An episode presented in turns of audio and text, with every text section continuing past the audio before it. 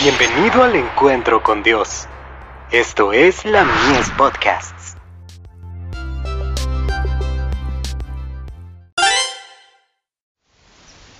Cada día con Dios.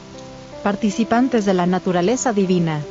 Hay de los que a lo malo dicen bueno, y a lo bueno malo, que hacen de la luz tinieblas, y de las tinieblas luz, que ponen lo amargo por dulce, y lo dulce por amargo, hay de los sabios en sus propios ojos, y de los que son prudentes delante de sí mismos. Isaías 5, versos 20 y 21.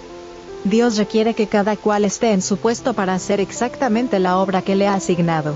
Cada movimiento sea precedido de oración humilde y ferviente. La verdad debe avanzar como una lámpara encendida.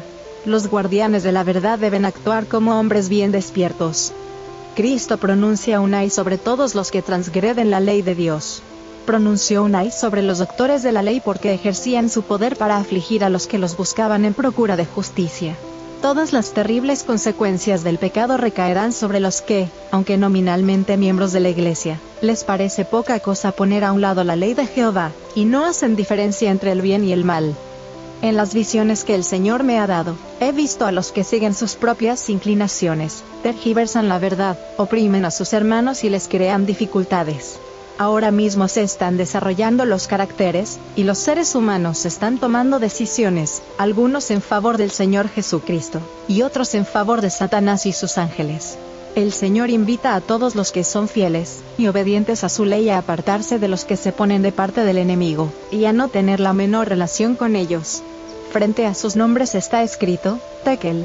Pesado has sido en balanza, y fuiste hallado falto. Daniel 5, verso 27.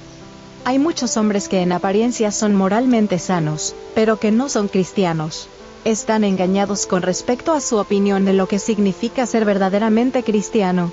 Sus caracteres están formados por una aleación que priva al oro de su valor, y no pueden recibir el sello de la aprobación divina.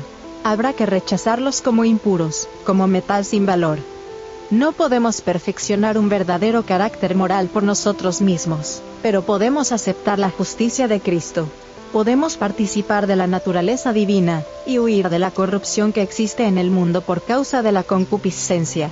Cristo nos ha dejado un modelo perfecto de lo que debemos llegar a ser como hijos e hijas de Dios.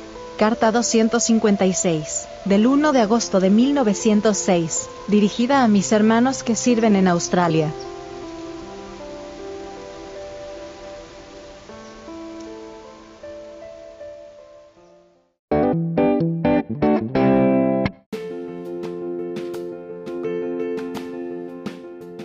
Visítanos en www.ministeriolamies.org para más contenido.